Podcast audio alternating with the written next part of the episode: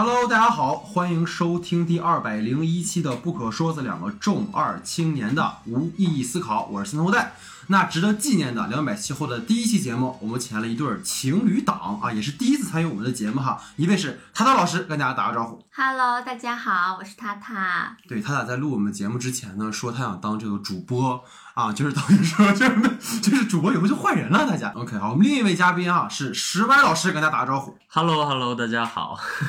所以我挺好奇的，因为在我们正式进入这个讨论之前，其实听说好像是开始石歪老师没有跟进这个整个的进度，就追的不是特别的紧。然后听说谭老师一直在摁着你的头去看，当时就是摁头安利的一个大状态。啊对对对因为一开始，因为这个剧集它的那个更新频率跟其他不太一样嘛，嗯它是先更了前七集啊，然后完了之后八到十就是中间的几集是两两集两集两两集的这么更嘛最后三集是一起更出来的，所以它这个更新频率就是还挺挺有意思的，狠狠的抓住了大家的心，感觉是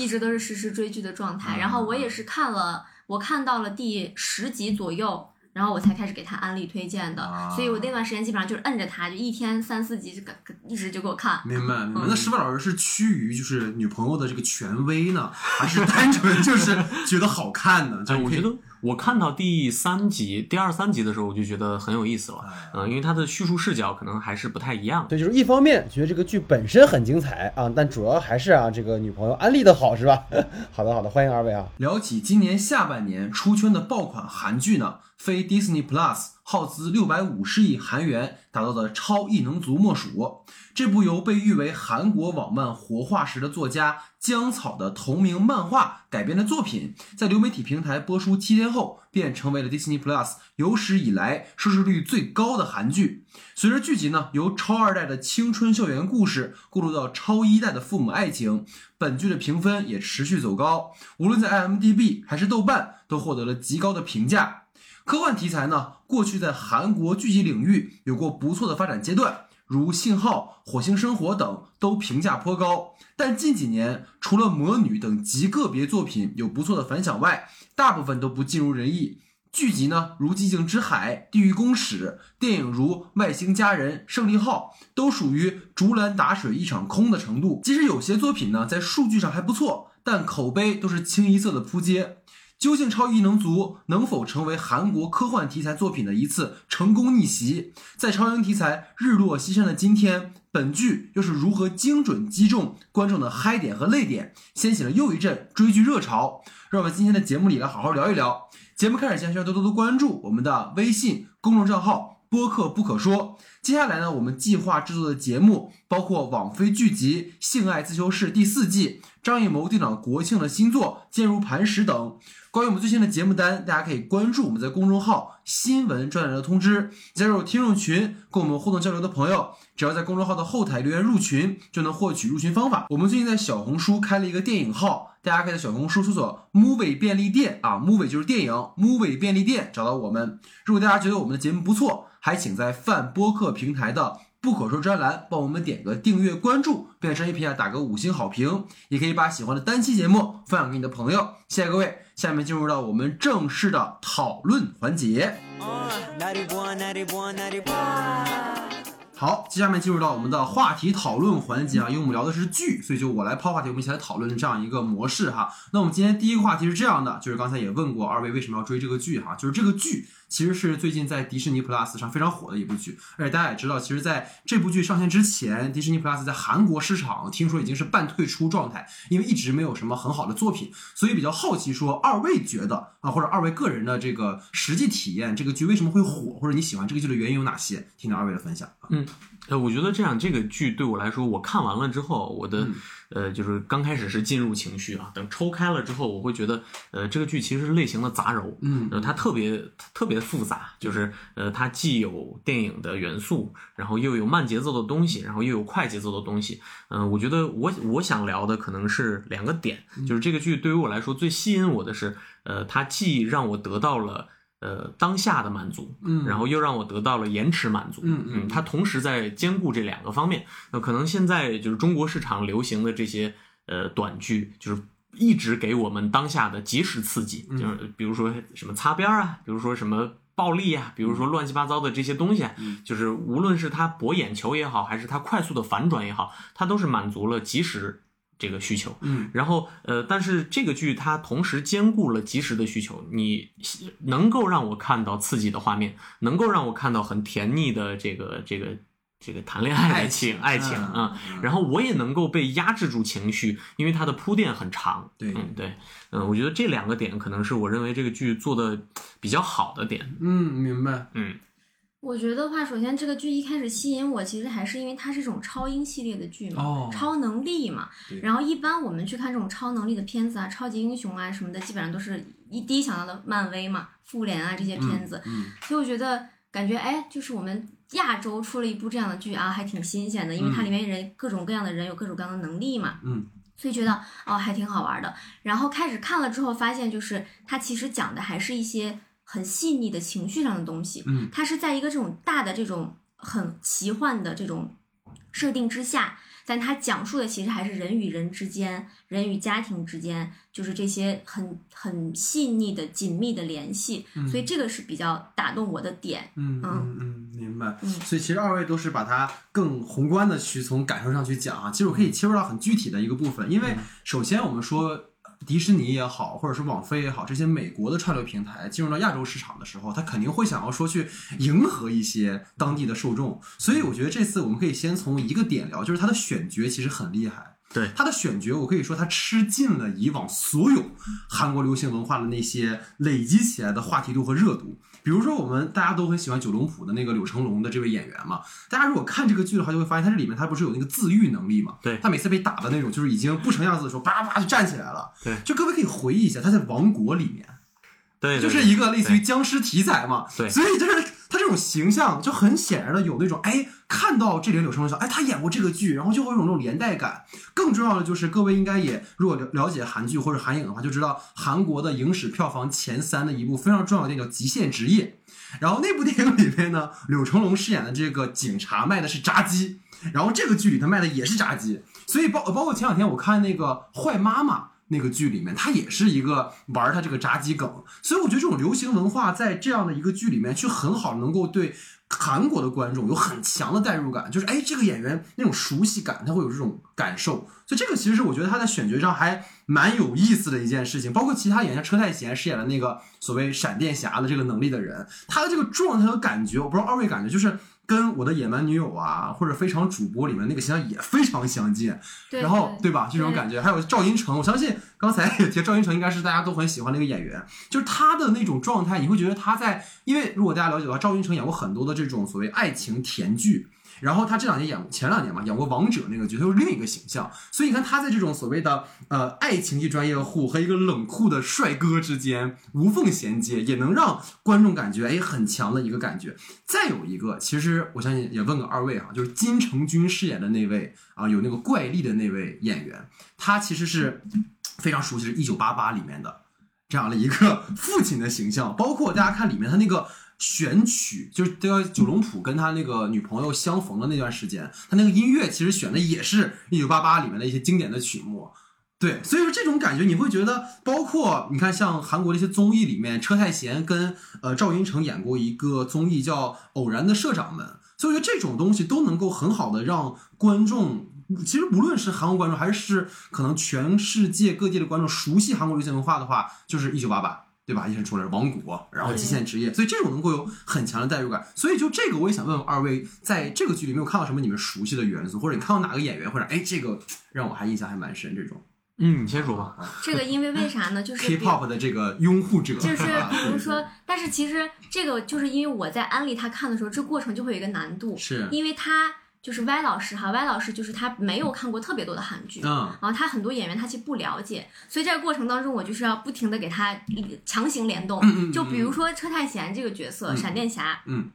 他他对车太贤的了解应该就是仅限于只知道我的野蛮女友嘛，嗯啊，知道他，然后所以我就需要给他解释这个这个演员之前演的都是一些很无厘头的角色，就是偏喜剧色彩的，然后让他蓄着这个劲儿再去看的话，就会觉得。这个过程，他也整个人呈现出来的状态都是那种很荒诞、很幽默的感觉，而且包括就是可能说到这儿了吧，就是尤其我觉得剧集的最后几集，就是呃马上到大结局的十七、十八、十九那大乱斗那个地方，嗯就是感觉 整个的剧情跟画风一下都变得很中二起来了，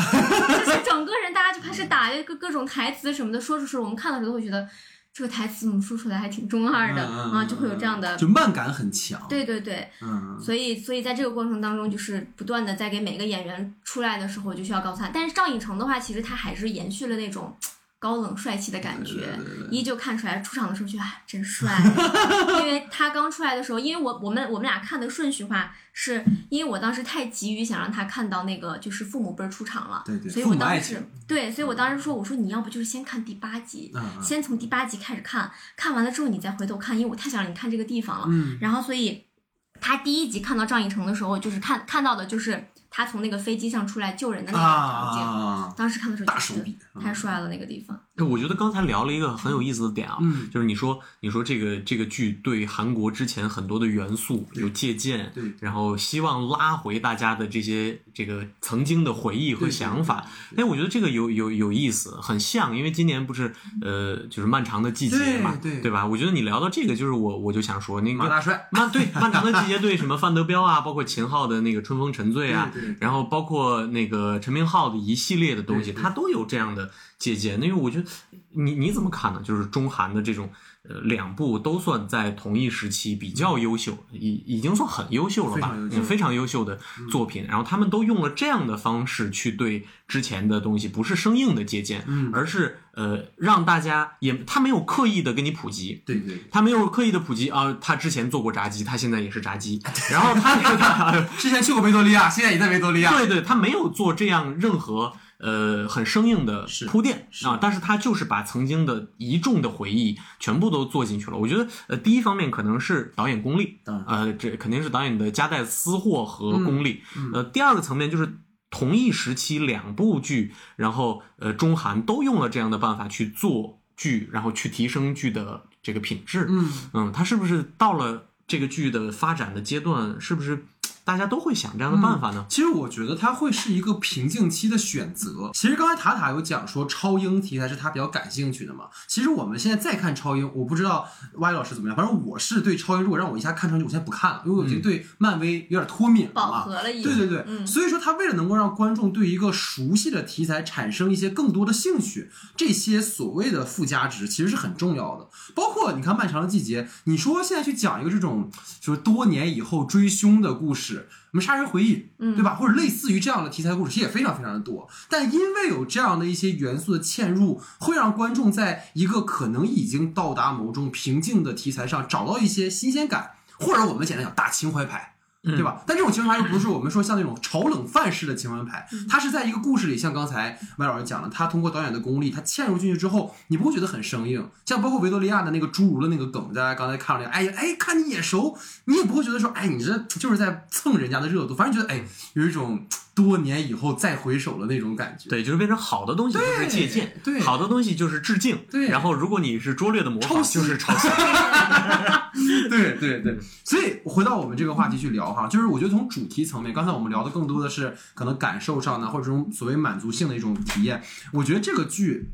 尤其它作为东亚题材去做超英题材，它一定要把重点放在东亚人有普遍共情的点上，这个其实就是亲情嘛。大家在看这个剧的时候，其实都有聊说，他这个亲情其实整个故事的一个很重要的一个纽带和切入点，而且大家也很行之有效的感受到了这种包括父母间的感情，包括亲子间的感情，尤其是你会觉得，即使他在讲的是，比如说美贤，她因为儿子，或者她因为她丈夫曾经因为这件事情可能被抓走或者关起来，她对儿子有种过度保护，但其实你把这个所谓的。超英雄概念拿走之后，也可以理解为就是一个母亲对于儿子的过度的关注，或者这种共生式的关系。所以这种其实我觉得关联性是非常好。包括刚才呃二位讲说，很多人说可能前期有点重复嘛，所以从第八集开始看。但我反而觉得这个剧就应该从第一集开始看。哎，对我跟你的想法非常像，是不是？哎，对，因为他先让我看了第八集，然后我啊看完你，真的是先看了第八啊，集，对我真的是先把 第八集你这个人抱歉啊抱歉，我真的是把第八集看完，然后从第一集开始看，然后我发现很好啊，而且他的做法很大胆，就是如果是国产剧，我我也跟他他讲，我说，呃，如果是国产剧，他肯定要闪回，对。他一定要回忆对，但是这部剧他不这么做，我前七集就跟后面的故事完全没关系。是，所以这个剧对我来说，呃，如果从整体结构来讲，它属于是一个变奏式，嗯而不是一个呃这个这个固定结构式的。是的是的是对它一它它是完全前面是一个呃一一样的节奏，后面它直接切开，然后又是一种节奏，就你好像在看两部剧，但是它又是一部剧。对对，这个结构其实很好。嗯对，它就是像系列一样的，前期其实单单拎出来可以做一个剧，是的，啊，后面可以单做一个。是的，是的。嗯而其实我觉得它最有意思一点就是，当你看到前七集的时候，因为重点在孩子们身上嘛，就像我们经常有电影的试点一样，所以你不会就会觉得说，哎，这爸爸怎么这样，或者这个母亲怎么这样？但是就是当他去又重新回到过去的时候，所有的故事被填满了之后，你再看前七集，他又会有一种新的体验。对，我觉得这个是看这个剧，包括大家看游游戏的时候，那个一号嘛，就开始你会觉得，啊，这个老人可能挺惨、挺可怜的哈，但你到最后之后，你再回去看，哦，他其实处处都在有伏笔。对，这个其实我觉得这个这个结构其实前七集它是一个固定锚点，对对对对对我先给你打一个锚在这儿，对然后我从第八集开始，我让你把这个锚点忘掉，对然后呃，到两条线汇汇合的时候，你发现这个锚虽然被你拔了，但它这个洞非常大，对你的情绪就进去了。哎，这个，哎，这个比喻非常靠谱，这个比喻非常靠谱。这个太有感触了，因为我就是把前面的八集又重新看了一遍，啊。因为我就是看完了之后我才给他安利的，所以我陪他又从第一集就重新看了一遍。啊。所以在我返回头知道后面父母的一些事情之后，啊我再反过头来去看孩子们的这些事情的时候，会有不一样的感受，不一样的切入点。是的，是，尤其是当你看到，比如九龙浦在看他女儿的时候，其实眼里可能更多的是他逝去的妻子，对就那种感受上的，就观众的共情感会非常的强。对，对对对，所以这可能是我觉得他很好的点，就是我刚才说到，他虽然是一个超能力的故事，但它的底层其实就是我们非常熟悉的一个亲情纽带的关系，所以其实观众能够很强的带入其中，即使我们没有超能力，但是我们依然会有这种感觉。还有一个，其实刚才因为白老师有讲说看了一些评价之类的嘛，对对，其实这个剧有一个非常重要，就是南北冲突。对然后南北冲突其实也是在韩国非常经典的一个叙事的模型。我们早年从共同警戒区啊，或者是类似于这样的一些故事，其实非常的多。包括最两年有什么像特工啊、摩加迪沙，我也蛮好奇二位就是从南北的这个叙事上有没有什么感觉？这个剧比较不一样的地方？哎，我觉得这个可以跟刚才那个话题并到一块儿去讨论，嗯嗯。就是你说超英的这个这个脱敏，是是对然后包括南北的脱敏，呃我觉得其实他做了很多很有意思的小心机的设定，嗯就是我们都已经看惯了超英的大场面的打斗，虽然说他这部剧也是超能力题材，但是他在这个特效的制作也好，呃，或者是整个人物的塑造也好，他没有用特别炫的画面。对就比如说，呃，小那个小胖子他飞天 这个攻击性真强，真的。这个呃呃很可爱啊，小胖子他他飞天也好，或者是呃这个变形也好，或者包括那个有有闪电能力的那个也好，呃，他的其实，在对标漫威来讲，它的这个特效，我觉得算是比较廉价和平实的，嗯嗯朴实的。它其实从这个地方就已经做了一些区别。是，然后再到呃南北朝的这个东西，呃，我觉得它把对立面的这个这个朝鲜的塑造，其实也是很很尊重。这个这个这个人人性的，嗯，对的对的他不是有政治立场，对的他是呃真的把人当人看，呃，然后你也可以对呃朝鲜的那那边的人共情，你觉得哎呦这个人也有悲惨的身世，是然后他也是迫不得已才这样。嗯，就是他们爬悬崖，然后摔倒上来，你也会觉得，嗯，这这是很正常的现象。对，嗯就是这个，就是讲的第十八集、第十九集，不是有一集就对，是开始闪讲南北回嘛？对嗯北边儿我就觉得特别好，就我当时就说，我说他已经在这么有限的这个体量里面，他还能把朝鲜就南南北朝的这些人，嗯，每一个人他都能，尽管是有限的这个可能几分钟的闪回吧，嗯但是每个人的人物的形象塑造的都特别的丰富，就是你不会觉得这些人就是坏人，就是敌人，你会觉得他们也是人，他们也有家庭，他们也有孩子，嗯。他们也是有一些不得已的苦衷才需要做这些事情，所以你是会对双方同样感到共情的，嗯。这个过程就感情就很复杂。是的，嗯。是的，而且其实它又紧扣着我们说这个家的一个子的一个核心类型，因为你看他这里面朝鲜所有的人被带到这个超人类计划，也是以家人去威胁他们，对对。所以就这种东西其实只是很简单带，尤其是他那个就是也有怪力的那个人，嗯。他不是当时在呃不跟那个非人他说说呃你有家人这件事情不要告诉他们。就其实你看，他好像也是因为有家人，虽然他没有讲他的故事，但是观众其实他一句话你就知道啊，其实他们的遭遇跟韩国这边的这些人的遭遇其实是一样的。所以这种感觉其实是像我们说，过去在很长一段时间里，朝韩的这样的题材，就是朝鲜就是往坏人写就好了。就像我们说早年看西部片的时候，你说印第安人就是坏人，但是到后来他慢慢的迭代之后，我觉得这个剧里面就是像二位讲，他把所有的人物都去当人去刻画，对，就是回归人性，对对回归人性，拒绝手撕鬼子。对，哎，不知道你在影射些什么。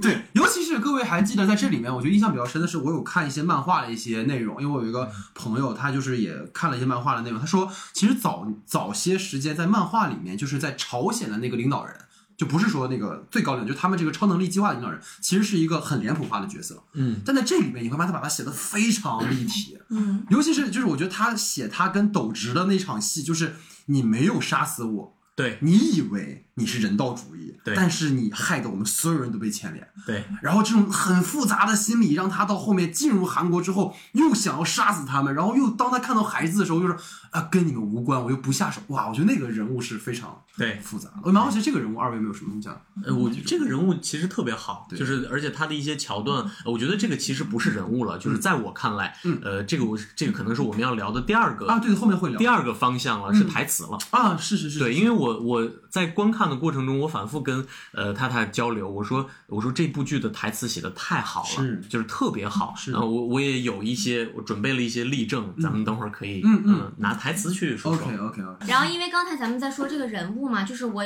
刚好也提到了，就是我觉得我一直，尤其是看这种超英类型的这种英雄题材的影片吧，嗯我特别在意的一个点就是他会怎么去塑造反面形象。嗯，对我觉得反派，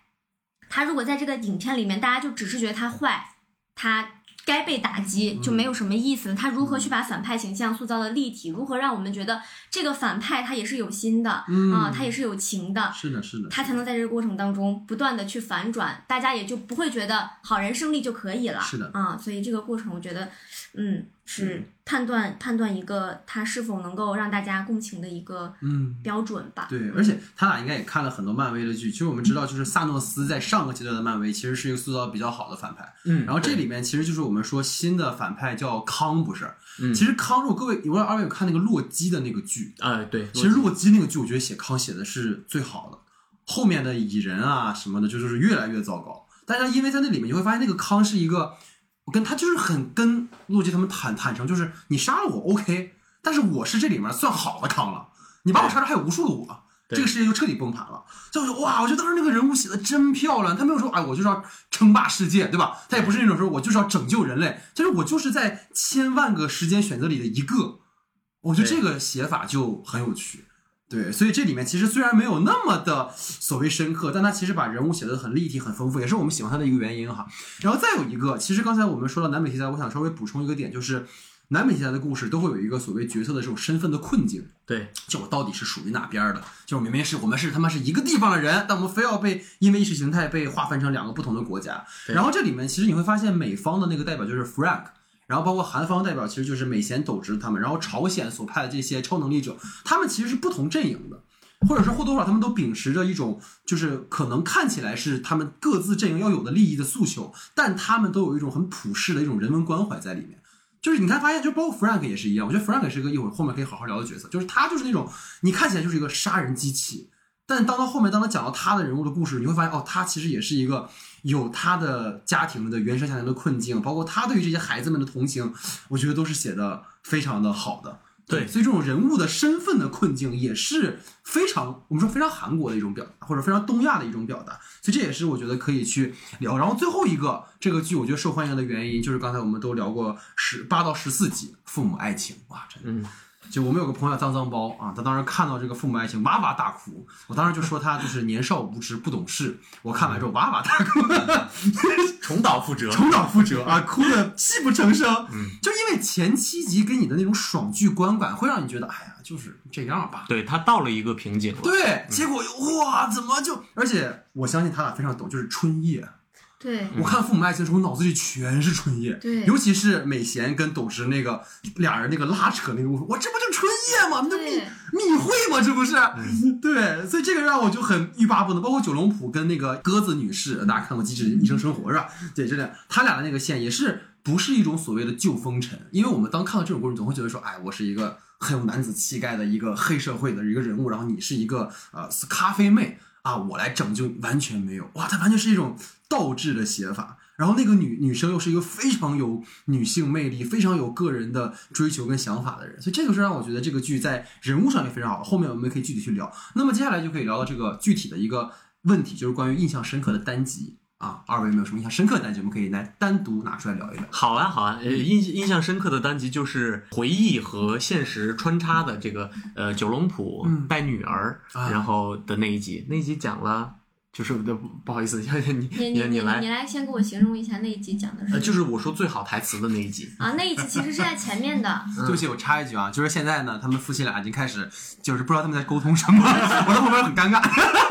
啊，我走，你继续继续。对他他说的是前面就是应该大概是四五集女儿回忆的部分，跟那个啊小胖说转转校那个部分的时候对对对对对，然后打完了之后，然后他从那个学校出来的时候，他爸爸跟女儿在操场上嗯说，就是为什么我会变成这样，爸爸，就是为什么我会有这样的能力。然后呢，九龙浦就转过来，就是跟他说，你有这样的能力是像我，就是我也是通过这次事情才能确定的。但是如果要是你妈妈知道你像我的话，她会很开心。就是短短的这三句话，当时看完的时候，就是歪老师已经不行了，就是马上就是暂停，要缓一下，啊因为就是他短短的那几句话里面包含了特别多的信息。是因为在看前面的时候，我们那个时候还不知道九龙浦跟他啊，爱人的故事，嗯。对，所以在前面的时候就是已经听到这个台词的时候，就觉得已经包含了很多信息了，嗯。所以这个地方可能对他来说是印象比较深刻的一个部分。嗯嗯嗯。九龙浦的女儿不是呃受伤了之后，然后就看着他爸，然后第一句台词说：“呃，爸爸，你早就知道我的情况了吗？”然后就是这个这个就是很很显而易见，我的情况就是指我有自愈能力的嗯这个、这个这个情况。然后九龙浦说：“嗯，我本来不知道，我本来怀疑过，呃，但是这次才确定了。”然后又把他父亲内心的这个这个试探跟怀疑，然后说出来了。然后接着呢，他又问他说：“呃，爸，我怎么会这样？”嗯，就是他这个这个我怎么会这样？他其实很模糊。所以呃，我他抛了一个很好的点，就是在女儿的心里，我怎么会这样？其实只代表他有超能力这件事情。嗯但是在父亲来说呢，父亲因为有跟妻子之间的感情，然后也有对女儿的这种保护，所以他根本考虑的不是这个事情。是他说，呃，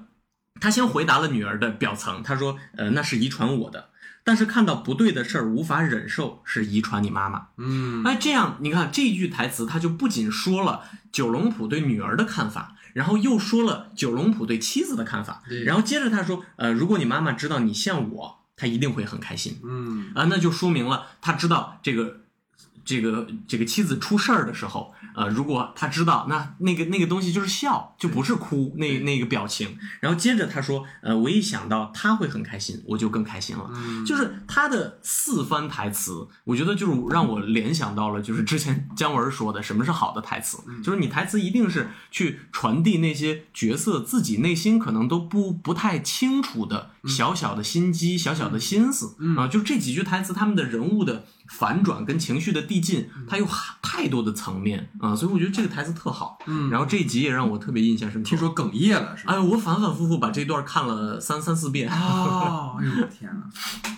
对，然后要是到我的话，其实我这一集的话还是跟九龙谱相关的，嗯因为我怎么去界定我认为最好的一集呢？嗯，我暂时就是只能是很表层的，就是说我哭的最狠的一集，啊，就是十到十一集啊，九龙浦跟窒息的这个对线，对对，啊但是我主要哭的最凶的是应该是第十三集，我记得、就是十三集讲的就是呃。车祸的对之前的对，就是九龙浦啊跟妻子，带孩子，对他们已经有了孩子了。嗯然后他在出去执行任务的过程当中，不是接到电话了吗？嗯接到电话之后马上就回去。其实这一段他根本没有任何的独白，没有什么任何的台词，就只是通过画面来表现的。就是哎，嘎嘎，就是着急跑回去，然后跑回去了之后，先去看了一下女儿，在病床上没有什么事情，嗯，然后就开始跌跌撞撞的走向楼下的那个，就是这个呃换那个葬礼，对换那个衣服，嗯啊、然后就是那个过程当中，因为我们前面知道九龙浦他是会迷路的，对对，对就那一段也是很戳人的啊。然后因为有了前面的这个铺垫，所以他在整个去找的这个过程当中，一直都是跌跌撞撞的，不知道方向在哪里，很迷失的一个状态，再往下去跑。嗯然后他进到电梯里头以后就开始大哭，因为九龙浦本来就是。看起来是这种硬汉的这种形象，但他其实内心是很柔软、很脆弱的这么一个人，所以就反差感会很强。所以你就看到他跌跌撞撞走下电梯，然后出来，然后不不知所措，像一个很迷茫的孩子一样，然后再拿到那个衣服。然然后再不停的在换衣间里面边大哭边换衣服，而且就是一个完全就是孩子一样的放声大哭，一点儿没有掩饰，你根本就是就是没有办法忍住你的心情，就是跟他一块儿大哭。嗯就不行了，就已经，嗯，所以这个可能是目前来看，对，就是很很这个很就是很表面的啊，我这个就是没有什么不讲什么深度，什么就不讲，我就是这一集让我看的这一段让我看的是最最印象深刻的。对，但是他这一这条路就是他去走，然后包括迷路的这个这个设定先定下来，就是他在这一集的表演特别呃有分寸感，是的是的嗯，是的分寸感特别好他不是。那种一下就哇，我就到了某种情绪里面，对但他就是那种哎，我要保持着我这个状态，我要去做这个事情，但我其实真的不知道路该怎么走。其实说起迷路，更多的是那个引路人不见了。对他当然可以问啊，我去问就好了呀。我说哎，哥们儿怎么走？但是是那个人不在了啊，我就那种感觉就是会让你很不一样。是的，是的，因为也有了前面的这些铺垫，所以你在看这一集的时候，你会把前面所有的情绪都积攒在这一刻。就是即使你在前面知道了他会死，嗯，你已经很清楚了，我们是清楚的呀，所以我们知道这一刻一定会到来的呀。但是你在看的时候，还是会觉得，就是会感同身受，就是会觉得难受啊、嗯哭啊，就是嗯情绪复杂。对，所以这种感觉其实很强烈啊！哇，心有这种感觉，感觉现在大家到最后抱着痛哭。非常强烈。我觉得九龙浦的那段表演，其实我不知道为什么啊，就是我我会我会在看他那段表演的时候，觉得他的演技的状态和表演的状态特别像阿尔帕奇诺。啊，对，就是他的处理的办法就特别像。嗯嗯，你说你说《教父三》的结尾，对对，有有像。嗯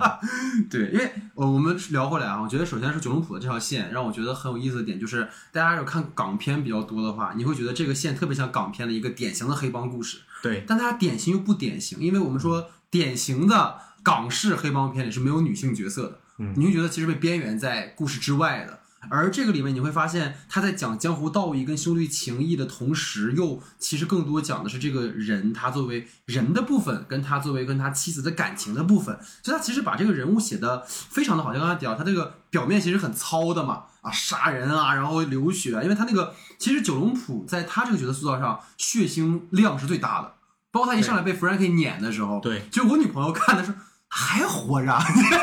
都碾成这样还活着呢。对，但但实际上你就会觉得，包括这个人物的线索写法，我觉得跟刚才我们讲八九集的时候说这个美贤跟斗志也很像，也是类似于像春夜式的写法，就是他俩喝咖啡的那那那几场戏。特别好，就是一个我给你讲讲，我喜欢金庸啊，我这这特别直男，你知道，就那种哎，我跟你讲，我游戏我玩的特别好，但是他们俩又能互相的去安静的坐下来，而且就是打破了一种，就是我其实在想有一场戏，就是他说，呃，因为女主呃就是那个他发现。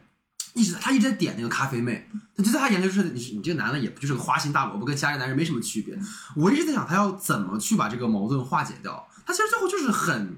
怎么讲，很轻的把他给就给就给处理好了，然后就两个人物关系就慢慢的哎叠起来。我觉得这个其实处理的是非常得当的。他一直都是那种像说不会很过力的去使，他一直是很拿捏在手上，就感觉在盘核桃的感觉。对，所以这个让我觉得是蛮有趣的。然后说回来，我觉得二位虽然当然九龙谷印象是最深的，但我觉得八九级一定是让很多人入坑的，就是真的写的非常好。所以二位可以聊聊这两集有没有什么印象比较深的地方？就是父母爱情的起步。哎，对对对对对，对，我觉得这个就是他们在咖啡机前，那个便便利店贩贩卖机前，啊啊然后那个聊天儿啊，对，速溶咖啡啊，然后包括他的呃，就是很巧妙的借用了他超能力要用不用的这种呃每每一次的小。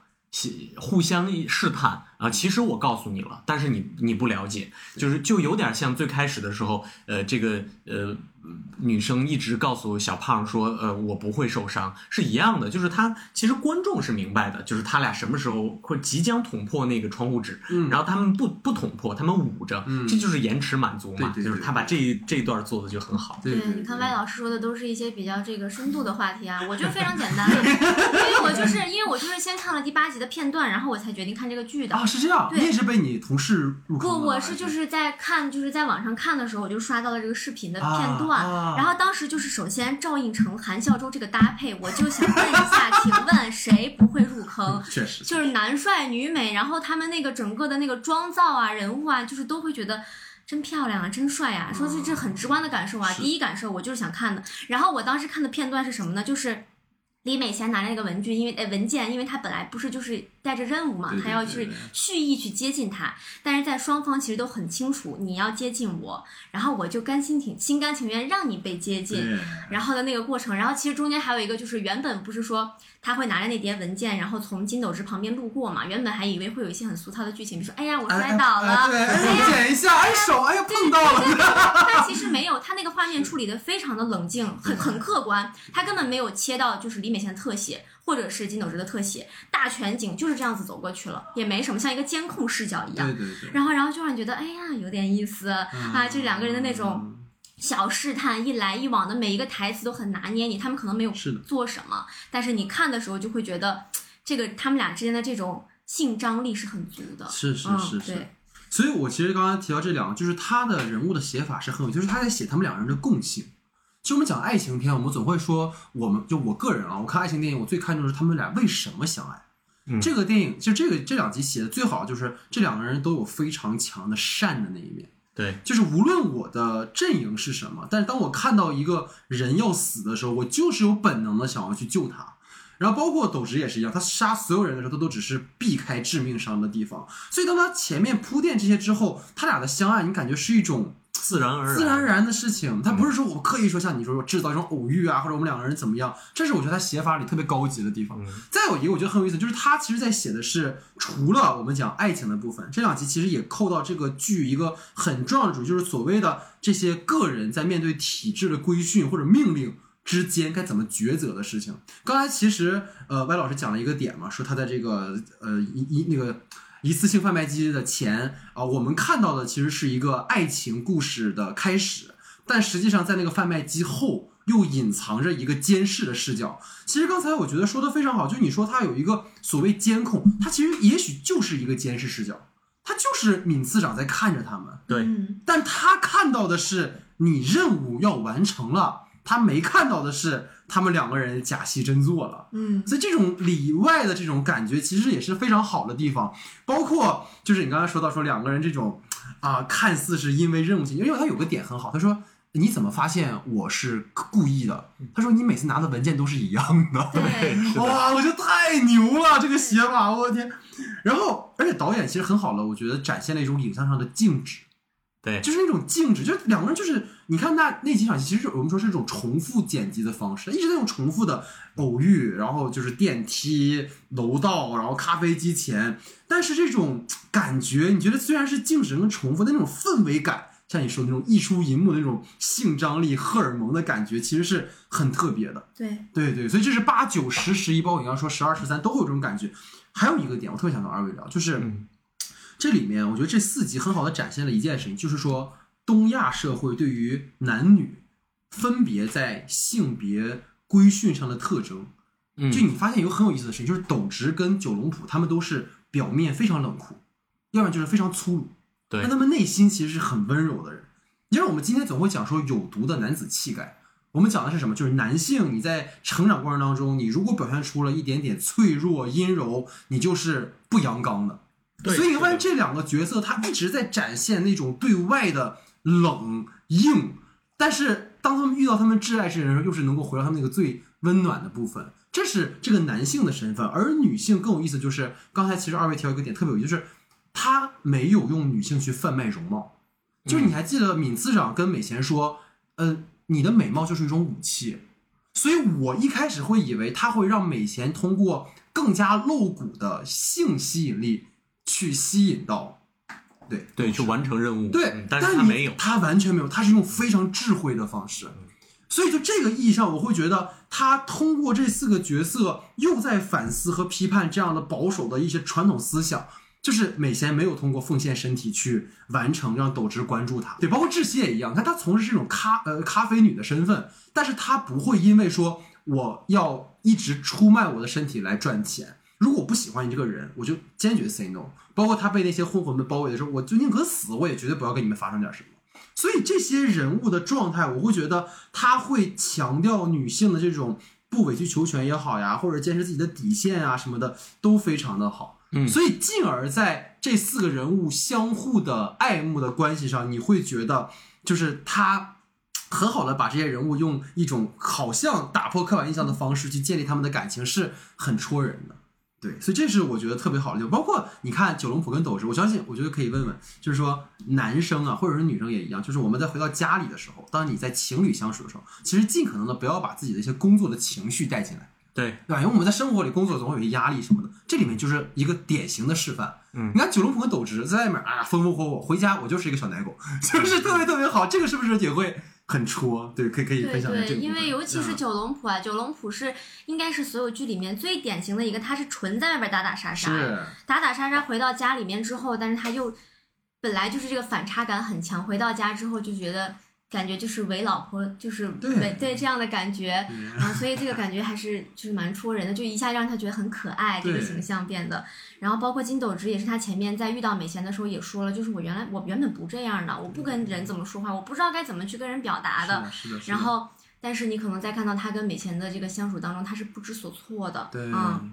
但是你在后面他就发现他是很强硬的，他很一一枪一个准啊，你就觉得这个形象跟反反差感还是有的。嗯嗯，就他们好像没有那种很强烈的说，因为你是我的女人，所以你就要怎么怎么样，反而就是特别尊重的那种状态。其实我印象，我最你刚才说的台词，我很戳的台词，就是因为窒息跟九龙不想怀孩子嘛，对但是一直怀不上嘛。然后窒息不就说这个可能是我的问题嘛？他就他说的台词，他不是说这是我的问题，他说的是你忘了咱俩怎么认识的吗？然后你会发现九龙浦展现出了很强烈的那种关照和理解。对他当时那个眼神立马就变了，镜头一转，他那个眼神立马就是饱含着泪光，对，就感觉你能看到他满满的那种心疼，就是心疼，复杂复杂我觉得他很复杂嗯，是的，是的，是的，所以这也是我觉得印象很深的。然后再就是，其实二位没有提，就李财满这条线啊，就这里面就是说那个怪力男啊、嗯这条线，因为他这个故事其实是以韩国有一个清溪川改建为背景的嘛，讲的是班长他父亲那条线。其实这条线我觉得也蛮不错，不知道二位对这条线有没有什么印象深刻？这条线我觉得最棒的就是那个设定，就是因为就是那个小男孩掉进下水道的那个设定，我觉得太棒了。嗯就是因为我前面一直都在看，他前面不停的在穿插那个就是想要捞鱼的那个小男孩，嗯拖鞋呀什么这些细节，他一直在铺。我还在想，就是为什么要花这么大的就是伏笔去讲这个这条线，我就不理解。嗯然后包括甚至一直到那个小男孩掉进下水道，我都还在想，就是为什么？就是我不太理解他要怎么去圆这个东西。然后直到最后，他这个这个这个，说实话，这个东西吧，其实不是说多么的有新意，他其实那个感情啊什么都是还是很很。怎么说呢？很俗套的感情，就还是就是两个爸爸一起把这个孩子救出来，但是他那个诠释的，就是让会让你会觉得，在他们两个一起出拳把那个墙那样打开的时候，你就会觉得，就是特别的真好呀，就觉得他们又连成了一起了，而且又回到了这个父母孩子对这个身上去了，对，啊，所以那个地方我觉得特别好，嗯，对我来说，可能凤熙和张熙秀对对对这两个家庭的，他们其实是一正一反，就是将这两个家庭完全组合起来，它是一个呃完整的状态。对一个家庭缺少了母爱，一个家庭缺少了父爱，是然后他们又有相同的境遇，嗯相当于这两个家庭共同组建出了一个呃如何从这样的黑色小组嗯工作，然后再到逃离，然后展现出了一个这样的生活的全貌。然后另一个呢，就是这个怪力爸爸的这一家，其实就是做一个底层的反抗，嗯啊、他是在对抗他的生活中的琐事儿和不公，然后他如何去平复自己跟超能力也好，跟家庭之间的关系。嗯就是我觉得他每一个家庭的任务目标非常的明确，而且又完全的不同，然后互相是可以嵌套和和去去映射的、嗯有联系的。嗯，就是这个是我觉得这个家庭的任务目标吧，对其实挺好。对，而且其实刚刚你说金鱼这个点，我突然想到，你可以把小男孩和金鱼联想成就是我们说九龙浦跟怪力男理财，对，是的，对吧？是的。然后当这个进入下水道之后，他们两个人就突然变成一个命运共同体了。其实，其实那一集最戳我的点，我那集其实是泪点蛮多，就是他把他放了。对，就九龙把把他放了，说你，然后他每次讲你个哎 kiss kiss 你干干什么？就是我其实他就要回家看孩子，嗯，然后他一直在跟他儿子说米亚奈道歉啊不啊，我那个时候真的是而且九龙浦也表示完全理解，就他真的相信他就是要回去看儿子，对，然后他们之间好像也不需要说什么过多的言语，是。就他就，而且九龙浦其实下去之后一直对强勋就是呃就是那个怪力爸爸，他其实一直说的是走吧，咱们回家吧，还要回家看儿子嘛。对。他是这么说，他没有说我要把你抓走，对他说走吧，咱们回家吧，他是这样去说的。所以这个地方就觉得啊、他们这个地方他们的感情是通的，对对九龙浦是能理解他的。对的，嗯，的所以你看的时候就会觉得，哦，特别好。嗯，对我我反正我看那段，我觉得呃不亚于这个九龙浦跟金斗直，呃他们一块儿出任务，嗯啊呃无无非是之前的任务是杀敌，这次的任务是救救小男孩儿是啊，就是就是这种两个男人之间的这种呃一个外化的斗争的浪漫和一个内化的去保护内心柔弱的这个救小孩儿的浪漫，嗯它它变成了一个一一表一里，然后让这两个人都更加的真实了。是的，是的，是的而。且其实这儿我想说一句题外话，就是这一集的地方不是那个小孩丢了之后，那个妈妈就着急去找警察说来帮我找找我的孩子嘛。嗯就那时候我本来以为就警察可能说不行，我们要执行任务。起开，对，结果警察说。警察说好的，我们会帮你找到的。然后警察我现在说，我们这边有个孩子丢了，我们需要赶快找到他。我们、我们要做我们该做的事情。这个地方我一下觉得，哎，怎么还跟我想的不太一样？众所周知，首尔是全世界最安全的地方。最近可没有发生过什么无差别杀人事件啊！对对对。而且，其实我们最后这是在捞一句，就是因为我看到彩满的这个人物在原本漫画里，他并不是一个精神障碍者，嗯是在剧里面给改成这样。哦，那他原来是他这就是一个沉默寡言的一个隐士啊，的感觉。其实你会想到什么？七号房的礼物，对嗯对对，就他，你就我又说回到那个点，他其实又是一个映射这种关系，而且你加入这一层之后，你就自然而然就会对他有一种这种感受在其中。就像我们最近说乐队的夏天，说那个麻原，就是一唱歌你就不行了，说哎，嗯就不行了好惨呀，这这这这不行了。对啊，对，但就是但是人唱的也很好听啊。我们说回来啊，对，所以在最后一个部分啊，我们说这个印象深刻的单集就是校园的这个超二代的故事。嗯，其实说实话，我开始的时候，因为我朋友看完就说，哎呀，很戳，我觉得就还好，因为同类型太多了。但是也会有那么些细节让我觉得很戳。二位可以想一想，我抛砖引玉，就是比如说这个凤熙跟喜秀两个人哈，一开始是第三集的时候，喜秀第一次看凤熙飞起来的时候，然后喜秀不是哒咔就上去完把他给摁下去了嘛，对，然后就特别有意思，因为他俩就跟跷跷板一样，因为我喜欢你，所以我会心动，我会心动，我就会飞起来。但是因为你起来就摁下去，起来摁下哇，那个就让我觉得还特别戳。对，这个地方有一个我太印象深刻的场景了，就这个时候喜就是喜秀已经知道他会飞了，然后他们就是有一次在应该是在体育馆里面，然后就是他们两个应该是对视说了一句话，在说完话了之后，两个人都是。不约而同的同时，就是他喜秀赶快帮他去拿了书包，然后这样子这样子给他放到身上，然后完了他们一边又要对视又不能对视，因为对视的话就好像两个人都知道他会飞起来，所以相当于就两个人都知道，其实就是你喜欢我，我也喜欢你，是然后但是哎呀，你得要就是不要飞起来呀，就是那个感觉，觉得好可爱而。且就是包括他给他仰卧起，就那个仰卧起坐的时候，不也是吗？就是啊呀，离得那么近，然后又啊又手控制不住自己，哇，那个就特别好。对，就把男生那种青春萌动的那种感觉，其实拍的特别的好，我觉得。面对自己特别喜欢的女生的时候，那种感觉。它其实是一个外化，因为其实我们可以理解为我们每个人都有可能，没错在被喜欢的人紧紧接着紧接着对视的时候会飞起来，哦只是我们 我们飞起来是内心飞起来，是是是所以它是一个外化的表现。对对嗯，对，他要这样做的话，就是呃，你你更能理解了，就是你也会心跳加速，然后你也会脸红，他只是把脸红变成了他会飞起来，不代表你不会飞，你只是在心里飞啊，所以他这样做，你就会觉得嗯，我们是欢呼雀跃。对，啊，你看他对是飞出来，然后包括就是他给他开灯的时候嘛，因为就是喜秀在操场上跑步很黑，然后一回头一看，凤喜把灯全打开了。这小子还是不会，你知道吗？要是我就给他打成个星星，但是这个确实是。呃，那你确实会，是不是？二位有吗？就是在这种超二代的故事，哪些你们比较？这个就要问问歪老师了，就是哦。歪歪歪老师，就是在看前面前面的这个超二代他们俩的这个爱情的时候，就是说频频发出怪叫，哦，就是呀、这个少女心哎呀，了。就，不行了，他就看着看，就说：“哎呀，我终于知道为什么你喜欢看韩剧了，是好看，是就是感觉已经那个小鹿都要跳出来的感觉。”那就是什么二五二一啊？那年我们一直就就看吧。对对对，是的，但是但是我觉得它跟就是国产的这种呃青春言情剧还是有一定的差异的。是就是比如小的时候看那个呃那个那些年，嗯呃，没有这样的感觉。呃，他他其实把这种呃及时反馈给你的这种情绪传递的非常有力量。呃，就比如说在在这个呃在家里的时候，就是他俩第一次回到这个小小小胖家，嗯，南山猪排店，哎，南山猪排店，然后到楼上，然后两两个人真的可以开始呃敞开心扉聊天了。然后呃，我以为他会去推进剧情，推进的很很密切。然后这个时候，啪，灯打开，他发现整个房子都被各种呃软材质的东西包裹着。嗯那其实他在呃每一次情绪到达高高潮的时候，他并不一定是以两个人的关系进一步作为收尾，是的他可能是用家庭的感觉，或者用别的感觉满足了你同理的心情，然后又让你感觉到了有差异。然后我觉得这个就特别戳我，就是呃，因为确实做过编剧，然后也自己写东西，呃，总会在时不时的想，哎，那他下一步再该怎么做、啊？那他是不是要两俩人要干嘛了？要要这样了？要那样了？龌龊嗯啊，龌龊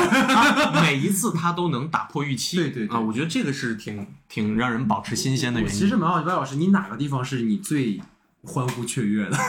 就是你最觉得啊，太多天哪！了嗯是吗？我我我已经忘了。那我觉得最最爆炸的一个点，应该就是那个呀，卫生间飞起来了，就是啊，小胖在里面，就是喜秀给他啊粘完那个伤口的那个绷带之后，啊啊他出去了，然后他在里面不是打扫卫生间嘛，然后对嘎一下那个啊水水分开，他整个人是太浪漫了，那个场景。嗯，就是那个时候我们两个就在讨论嘛，就是这样拍出来这样的画面其实并不难，并不难并。不需要花很多的钱，对但是他们就是能够拍出来，就是让你看到之后你这样觉得。哇，谁看到不会哇一声啊？就会觉得好浪漫啊！啊，就这个地方是我们俩应该就是同同频的发出惊叹。就我再看一次，我也觉得，哎呀，就是真好呀，真好，对，姨母笑那种啊真好，就是用最简单的技能打败你。对对对对，但是就很有用，因为他那个情绪氛围到那儿了，感觉很好。好，那第三个哈，我们聊了印象深刻的角色，其实我们前面已经聊了很多了，九龙谱啊之类的，有没有其他哪个角色是你们印象比较深刻的？可以聊一聊。其实我因为我不是又把前面的几集跟着他一起又看了一遍嘛，所以我还有一个印象很深刻的人物是我们刚刚提过的 Frank。Frank，yeah，对我对他印象确实是非常深刻，嗯因为我在看前面的时候有一些很细致的台词，我其实没有就是注意到，嗯。但是我在看第二遍的时候，就是发现他在去找每一个，就是去找罗州、九龙浦，找就是所有他找那个黑色小组那几个人的时候，他都会问你们有没有子女，对对对，啊，他们是不是上什么什么高中？但是很重要的是，他你们有没有子女？就我觉得他一开始看的时候，我觉得他可能问这个问题，就是单纯的在问你们的子女在哪里，我需要执行我的暗杀任务。但是我第二遍看到就会觉得他同样在追问自己，就是你们有孩子吗？啊，就是那种感觉是什么样的？嗯，就我觉得他在他一直这个过程当中，我觉得他一直是追寻自我的一个过程吧，因为他本身那个他本身就是从小不是被带到了美国嘛，他从小就没有经历过这种跟父母在一起的感情，嗯，所以他我觉得他是很渴望的，嗯他是很好奇的，他是很、嗯很想要知道的。所以他就是迫切的想要问这些父母：你们的孩子在哪里？为什么你们要这么的去保护你们的子女？我不理解，就是为什么我没有感受过。所以当你看到后面，就是当你看到后面有一集在讲 Frank 所有的事情的时候，你就会觉得这个人也很可怜，对对，你就会觉得很心疼他。虽然他杀了那么多的人，嗯但你也会觉得他是很可怜的一个人。所以我女朋友说这还能洗白，真的能洗白啊！这这都可以洗白。因为我觉得有意思的点是，Frank 这个角色，你看到他的一个点是，他从什么时候开始有很强烈的一种自我的矛盾？是他在那个洗头的那个女那个女生，就是杀死那个之后，他说他一直在收养一些呃被抛弃的孩子们。对。就是在他的葬礼上，对对然后他跟一个孩子对话，对。他说：“哎，我是他的孩子，但我不是亲生的。”对。啊，就是那种感觉，我觉得他在那一瞬间就是人物弧光的出现，没错没错。啊，他的道德感动摇了，没错没错。而且我我能够跟他感同身受，是，嗯，临走之前，他问了一句嘛：“他是不是一个好的母亲？”对。对他说是的。对，所以这个台词特好。他，整个人就已经，所以到后面你看他在面对那个就是车太贤饰演的那个金全街道的时候，他们他是过来替父亲报仇的，对。所以他没有杀死他，是的，而且他他而且他他过程当中是有惊叹的，对。就是看到他有那个闪电了之后，他惊讶了一下，就是哦，原来你是他的儿子，然后他可能就会觉得，其实他可能应该很明白，就你打我，你肯定打不过我的，但你还要就是这样为了你的父亲拼命来打我，我觉得他的眼神里面透露的满满的都是不解，就是。就是你们的感情会这么深？对，会这么深，深到你要为了他来献出你自己的性命，我不理解。啊，就是就是你整个能够看到他眼里的疑惑，你这个你此时此刻这个心情，感觉你是在跟着 Frank 走的，对啊，就那种感觉。所以其实结合刚才我们聊了一个点，就是这有一种显性，就是超能力是家庭的纽带。对，就是我们讲说，你说父母，就比如说今今今天歪歪老师是我的这个父亲，就是除了然后我们长了，就如果就是其实你不说我们是就是父子的话，你从外貌上其实除非真长得很像啊，其实看不太出来。但是因为超能力这个点，所以让把我们连接在一起对。所有的血缘关系变得非常强烈。哎，我觉得顺着你这个，我就可以说，我有两个角色，可以呃，一定是我，我觉得有可能是你们不会注意到的吧？嗯嗯你说的这个就是超能力是连接的纽带。我有一个角色特别喜欢，就是猪肉店老板娘的儿子。啊，就是那个又高又大又壮的那个人，对对对呃，我觉得其实他的这个桥段非常简单，他有点像呃功夫里，呃就是你挑一个出来，然后都坐着平平的，然后呃啪一个特别壮，对对对啪一个特别高。我觉得其实这个角色，呃，它功能性大于角色性，呃，但是也会让我很戳到我的一个点是，我会觉得，嗯，我们都是正常人，嗯然后我们呃没有超能力，超能力对我们的家庭来说是一种保护。他们的家庭非常的贫困，或者是非常的拮据，他的儿子又高又壮，何尝对他们家来说不是一种超能力呢？嗯呐，对吧？超能力其实并不一定是会飞。是我我在普通的家庭里，我有可能会被欺负，可是我的儿子又高又壮又大，他也是对家庭的一种保护。我在那一个瞬间觉得，嗯，其实每一家都会有这样的超能力。对比如说有的父亲呃更加吃苦耐劳，可以赚更多的钱；嗯有的母亲去妥协更多的关系，然后让让家庭让孩子能够更好的成长。我觉得这种东西其实就是我们普通人身边的超能力，嗯它也能够更强的连接我们。然后这个角色对我来说，呃，很很吸引我，我觉得他设定的很好。然后另一个角色其实就是班主任啊，我觉得班主任的这个角色写的也挺好。对班主任的这个这个情绪的转变，他如何去呃挤破头想要进去，进去之后他怎么迟疑，然后他又是一介凡人之躯，然后他就很很荒谬啊，就是他要保护的人是一个力大无穷的。力大无穷、有怪力的一个班长，是的是的然后他要扑出身子去挡子弹也好，或者怎么样也好，去救一个这样的人，我觉得这个就是就是平民心中的浪漫情节，就是嗯武士精神。对对对对，人道主义，哇，这是上升的这高度就感觉不好聊了。再给我们聊聊对嘎。但我 觉得非常好，因为其实班主任那个那那集我是没想到的，因为也是回到原著漫画里是没有讲过这个事儿的，原著漫画里没有给班主任这个戏，所以班主任洗白不是，就是班主任就是突然变成向着学生这个点，其实有点突兀的。但这一集里，你看他写了前面在面对了这种种事情之后，他的状态其实是非常有意思的。就是所以刚才其实沿着外老师讲，就是他把平民视角或者普通人视角写的也很动人，包括回到那个猪肉店的老板娘，也是一样的。其实他儿子有一点痴呆，我觉得。但是你会发现，那个母亲展现出来那种对于他儿子的包容、爱，对也是一样的。是的，对我觉得就是就是超英题材的东西也好，或者是犯罪题材的东西也好，就是题材本身能拍好，其实并不重要，重要的是你能不能再把除这个英雄角色以外的小人物塑造好。是就是你连一个普通的猪肉铺的这个故事都能讲得好，我给你给你一些超能力，给你一些所谓编剧的这个帮手抓手，你一定会做得更好。是的是的嗯，我觉得评判一部剧对我来说好不好，就是他能不能把那些微不足道的、可能都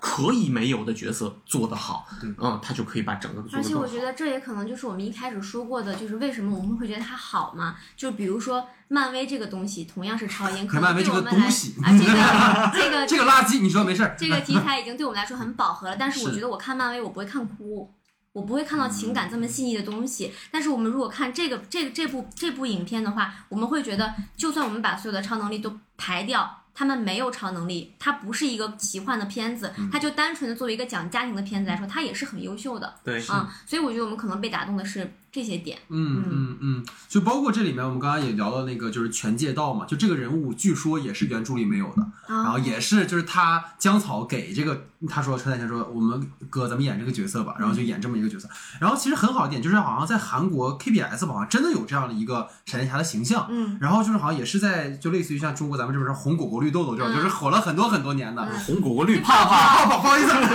不好意思，对，就火了很久。然后这里面你会发现，他塑造这个角色很好一点，就是他的超能力因为没有办法控制，所以导致了很多悲剧的发生。比如他丢了他的工作，他间接的害死了自己的母亲，等等等等。所以你会发现，这有一个很有，就是我觉得哈、这也是一个什么，就是东亚的父母跟孩子之间的教育问题。嗯就是他们看似是为了保护你，所以我不告诉你有超能力，或者说我瞒着你。但当孩子真的发现的时候，就像我们说，我就是小时候，哎，这个世界其实没有那么复杂，你好好学习就好了。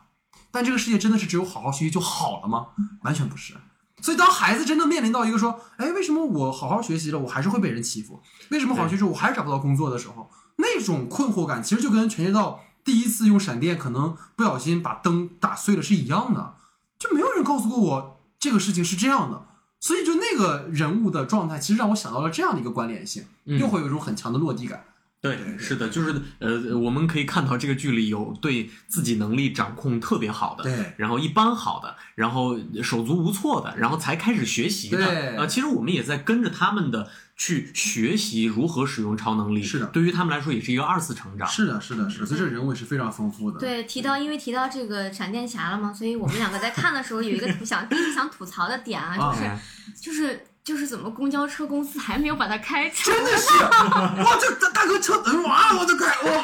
又去追那个杀父仇人，对又去这个路上飙车，对他把车开到，你知道最后他把车开到公安局的时候，公安局居然没有想到把他抓起来，对 他给放了，这个是比较离谱的，是吧对，就是怎么还那么相信他呢？这个社会也太包容了。究竟要干多大的事情才会被辞职呢？啊，我再说一遍，韩国是全世界最安全的地方。OK，那既然聊到吐槽点，我们就顺着聊说，看完这个之后有哪些觉得遗憾或者想吐槽？刚才吐槽过一个了嘛，嗯，对还有没有哪些你们觉得？还有一个我们俩都这个嗯很很共感的吧，一个就是结局嘛，因为我们不前两天刚看了大结局，是最后一集的最后五分钟，感觉可以拍一季。对，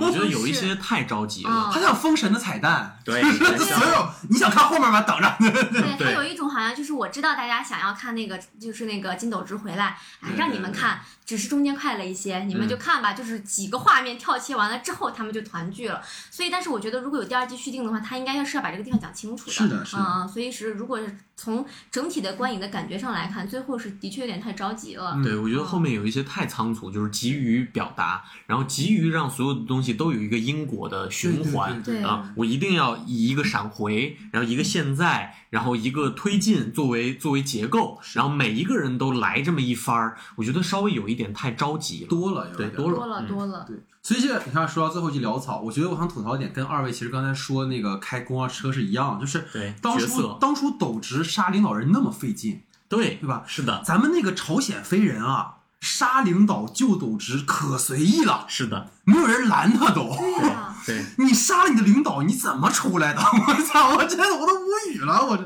对，就是会有一些这样的落差对，，而且他把那个闵司长杀死也是，对，就然后呢就完了，特别突然。特别突兀。你那么多监控，你看你二十年前就那么多监控了，你今天斗直杀完那么多人，你还敢跟家人团聚？啊、对。嗯，所以哦，他这些其其实都是说的是最后一集的这些地方，他其实有很多坑没有埋，是所以就是还。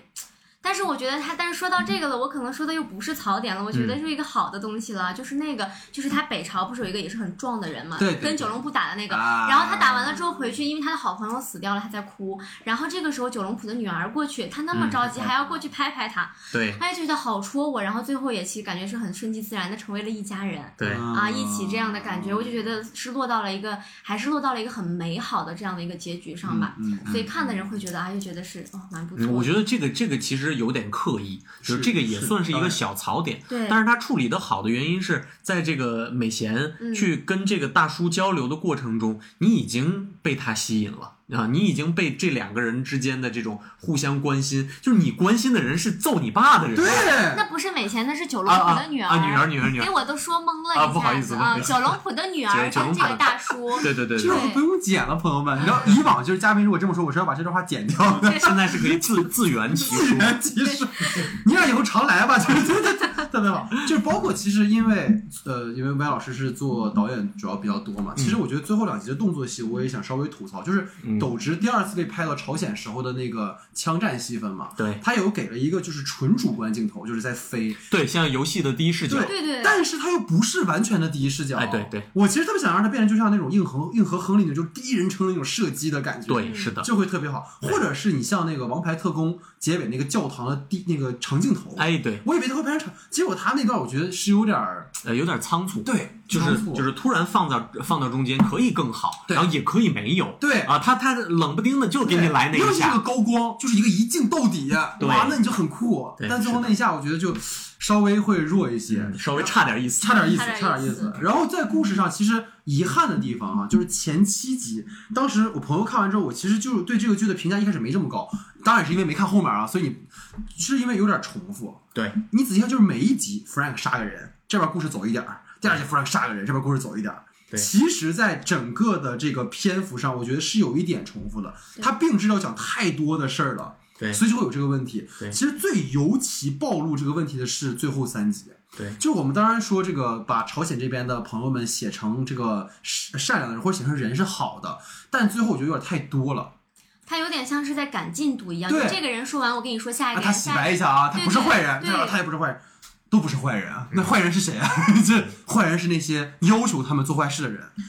但有点简单了，其实。对，有一些简单了。但是像你说的这个，就是比如 Frank 每一集杀一个人，每一集杀一个人，呃，我我有一些不太一样的看法就是他在这个故事的体量，因为他一集都是四十分钟、五十分钟左右，对呃，它不是特别长。比如说我们聊《漫长的季节》，《漫长的季节一》一集有一个多小时，对对啊、所以它的呃叙述结构可能还是不太一样。嗯啊、他在他在需要展现这么多超能力，然后需要推进的时候，我觉得其实作为编剧的已经不错了。他已经还不错了。对对对对对，不只是因为因为一开始上来你会觉得这边就是为了负责动作戏，对。这边是为了负责情感线，对。但他其实到哪儿，我觉得节奏就是 Frank 杀完那个嗯那个女生之后，嗯，到葬礼上之后啊，你发现前面这些东西是能够洗过来的。对。对，但最后那个确实是觉得，因为我我们就要讲嘛，一般你说原作者当剧的编剧是一个很危险的事情，很危险，因为你太爱你的角色们了，对你没有办法割舍。割舍，所以这里面你发现他其实做的已经不错了，嗯但最后我觉得他就是有点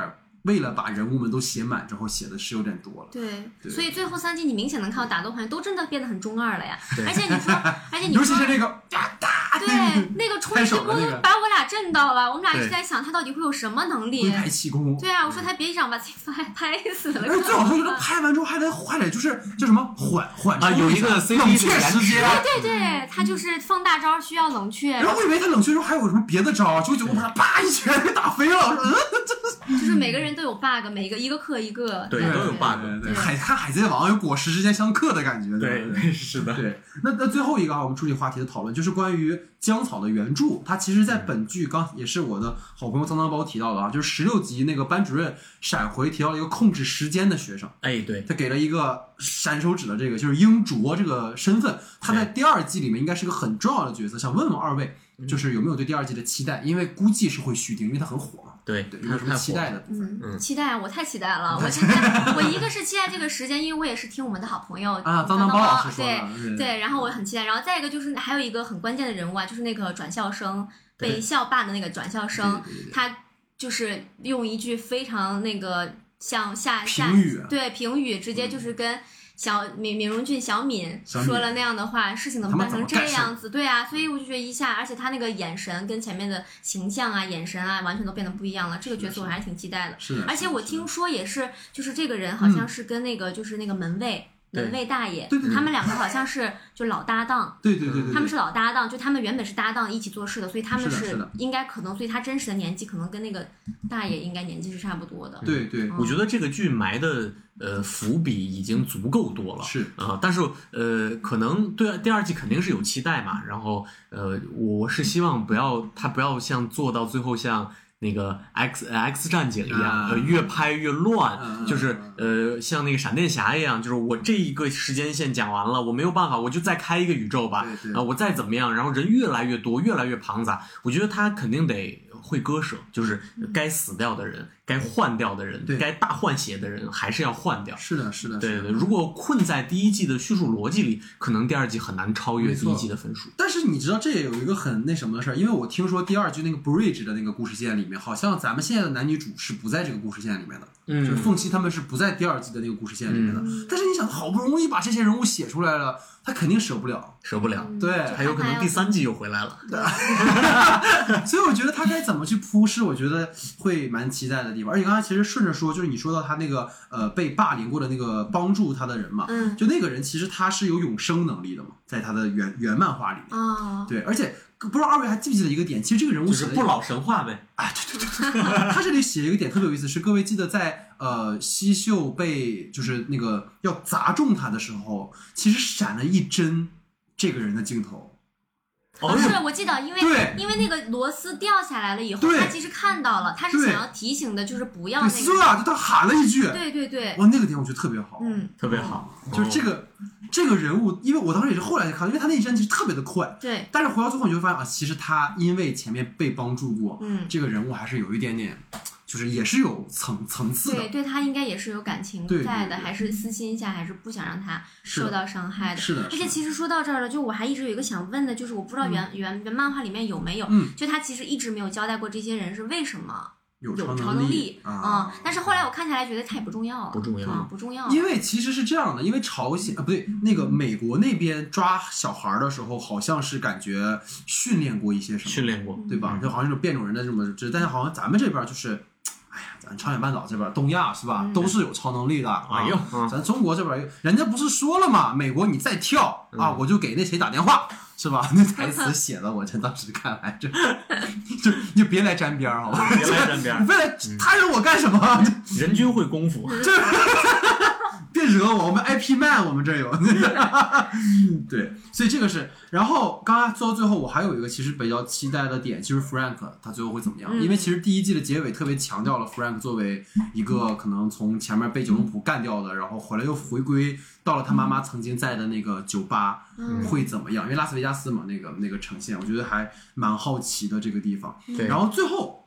有一个彩蛋跟二位分享一下，就是在这里面有一个很有意思，很多人讨论，就是朝鲜飞人在最后杀将军之前，他跟他说了一句话嘛，哎，对，对，说五十年前啊，你往韩国送了金信昭，嗯嗯五十年后啊，他们派了金斗之。有一个很有意思的点，就是据说啊。第一个点是金信昭这个人物在韩国真实的历史上是真实存在过的，嗯他的存在就是早年间朝鲜曾派人去韩国杀当时的呃总统朴正熙，哎呦，戴老师做了功课但这个真是做功课啊，真做了功课。对对对，嗯然后他是韩国青瓦台当时有一个很著名的这个事件，哦，然后说这个金信昭就是当时的被派来的剩余，就是他们没有被剿灭的人之一。然后这大哥最后没有回朝鲜，在韩国待下了。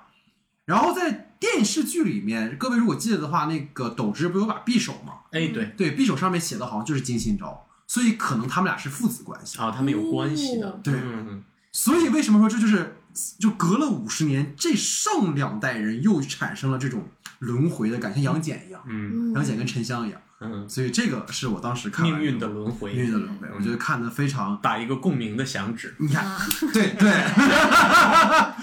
对，而且最后再牵连到一个点，就是刚才说到那个青瓦台刺杀事件之后，其实韩国后来也派了他们的特种兵去杀朝鲜领导人，嗯这个在后来被拍成了一部很经典的电影，朋友们可以去看一下，叫《石尾岛》。哦，石尾岛，对，石尾岛那个电影就是讲当年韩国本来要派人去杀朝鲜领导人，但是因为朝韩关系缓和了，所以这帮人就被就是等于说半驱逐了。然后这帮人就是薛景求在里面演了一个很重要的角色，就是这帮人说我们他妈本来是为你效力的，结果你们关系好了，我们他妈的成流民了，所以他们最后就又偷渡回韩国要杀回青瓦台，结果好像就是在冲突当中就是全部都被消灭掉了，所以。韩国是世界上最安全的国家，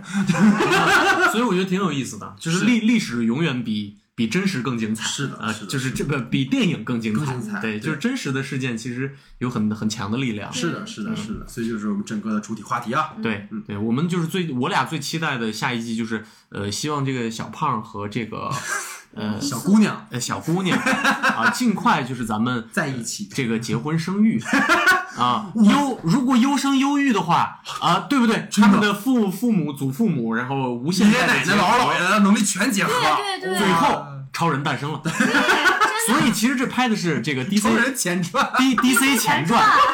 是不是 啊？就开的是 DC 的前传就。是把超人的能力全部都给他撕开了，你知道吗？对对对，我觉得就是 DC 到到最后得起诉。就是 DC 不行了之后可以找他们，对第二春就来了。这样比起来还是我们牛一点，我们就只需要达到多代的生育即可生成超人，他们还得要从那个外星。对，啊，克星，克星来，对呀对我们只需要啊生，是不是？我们只要优生优育优生优育，我们还不是那种什么不好的政策，是不是？啊，神经病，你说这是？OK OK OK。好，最后进入到我们的延伸讨论环节啊，朋友们，我们爆料一下哈，我们的其中一位老师现在已经心律不齐了，已经有已经有压力了，你知道吗？点压力了。对，压力很大。好，那我们来聊聊哈，就是分享一下大家推荐的，其实有点难为可能，嗯，老师啊，就是可能不太看，就是韩国的科幻题材的作品，或者如果没看过什么韩国科幻题材作品，就是奇幻类的也 OK，或者超英题材也行，好吧，我们各自推荐一下，那这样，那我先来啊，就是但是呃要需要是韩国的，最好是韩国的。那我可能就是先提一个刚才我提到的这个三百六十五吧。啊，三百六十五逆转命运的一年，我觉得这个是做的很好的，因为它其实呃，就是他其实走的就是这个时间线的问题嘛，他在这个里面去把这个玩的很花。然后如果说刚刚提到超英的话，有一个他也并它不是韩国的，他叫黑袍纠察队 啊，就是这个确实它你口味就是很重啊，啊，但他这个 反超英，这个歪老师也有看啊，当时我也是拉着歪老师跟我一起看的，嗯它是完全是一个反超英的这么一个故事。其实也是他们其实也是在这个超英的范围里面，极尽可能的去整出来一些新的花活、啊。所以黑袍的话，跟平常常规的超英题材的片子还是有一些不同的，还是蛮爽的，还是蛮爽的。嗯，明白，老师，呃，我有一个推荐啊，但是我我这个也是韩国科幻，但不是电影啊，呃，是是是是一本书，就是呃，韩国有一个科幻作家叫那个金草叶，嗯。啊，他有一个书是今年新出的，叫那个《地球尽头的温室》，嗯。然后还有一本书叫是是去年的，是如果我们无法以光速前进，嗯。啊，然后其实他是很典型的软软科幻的代表了啊，但我觉得他的笔触很很细微、很细腻，呃，它又跟看中国的科幻不太一样，因为它上一本书我看过，然后今年的这个新出的，呃，我正准备最近在看，嗯所以这个其实呃，你会发现在韩国人理解的科幻，可能跟中国人理解的科幻的浪漫就完全不一样。哦，明白，所以是推荐两本比较精彩的书哈。然后我我回到韩国科幻里面，我觉得有一个其实韩国这近五六年来唯一的超英题材的，我觉得做的比较好的韩影叫《魔女》。啊，魔女她她跟我提过，对，其实魔女就是一个这种类，而且魔女严格意义上她也是黑袍那个感觉那个劲儿的她是个反英雄。对。就你一直以为金多美是一个就是可怜楚楚的少女，然后失忆，然后最后反转，结果人家老子一直都在演。对，哇，而金多美的演技也非常的爆炸，对对对啊，那那个布置是特别好看的，可以去看看。另外一个就是，二各位一说你们就肯定啊，雪国列车，啊，是 吧很配合啊，对对不对，不就是《奉俊昊》这个《雪国列车》，就是因为他有克里斯埃文斯，对所以还有蒂尔达斯文顿，我们总觉得他是一个美国电影对，但其实它是严格意义上它也是一部韩国片嘛，对。所以那也是一个典型的，我们可以把《雪国列车》看成是寄生虫的科幻版本，科幻版本。对，它也是分成了不同的阶级，然后在里面讨论了很多关于韩国也好，或者世界意义上的以阶级为矛盾的诸多的问题，所以各位也可以找来看一看哈。这个有点儿那个叫什么犯规了，现 在变成了一个下发任务，我们要做这样的事情，然后下一次我们再继续聊。是是是是是，对，所以这是我们推荐的这个韩国包括所谓的科幻题材的作品哈。好，那今天我们整体上呢，其实聊了非常多哈关于这个剧的内容，然后也很开心啊，因为是第一次啊邀请到。这个情侣档来录节目哈，然后屡次呢，二位就是要给对方找补啊，尤其是这个塔塔西呢，要给这个歪老师是吧？说 哎，你要说是那个对不对？然 后中间还一度暂停了节目哈，互为翻译，互为翻译对。但我会觉得《超异能族》应该是今年下半年确实很现象级的一个剧，然后哦，已经下半年了呀。对，呃，对，哦多新鲜呢！你说，那过年了，对所以让我们有很多的可以讨论的地方，包括说它里面经由今天我们讨论有非常多的就是关于血缘这个东西，在这个剧里经由超能力做了一个外化的展示，包括对于人物的情感的展示，借由超能力的这个梗，所以超能力在这个剧里不仅仅作为一个所谓的奇幻设定，也更多的跟人物产生了很深的勾连，也让我们对这个剧有更多的可以讨论和分析，以及最重要的，我觉得看这种所谓科幻类作品，刚才他俩说了一个点，就是回归到我们自身嘛。我们看到最后，其实看到的其实是这个剧里的人物跟我们自己的关系，对，或者说当我们面对心爱之人的这样的一些。呃，故事的时候我们会怎么样？就很强的代入感，尤其是可能就是尤其情侣一起看的时候，这种啊会格外有感触。所以就包括九龙浦那个线，就刚我们讲最后就是啊，真的是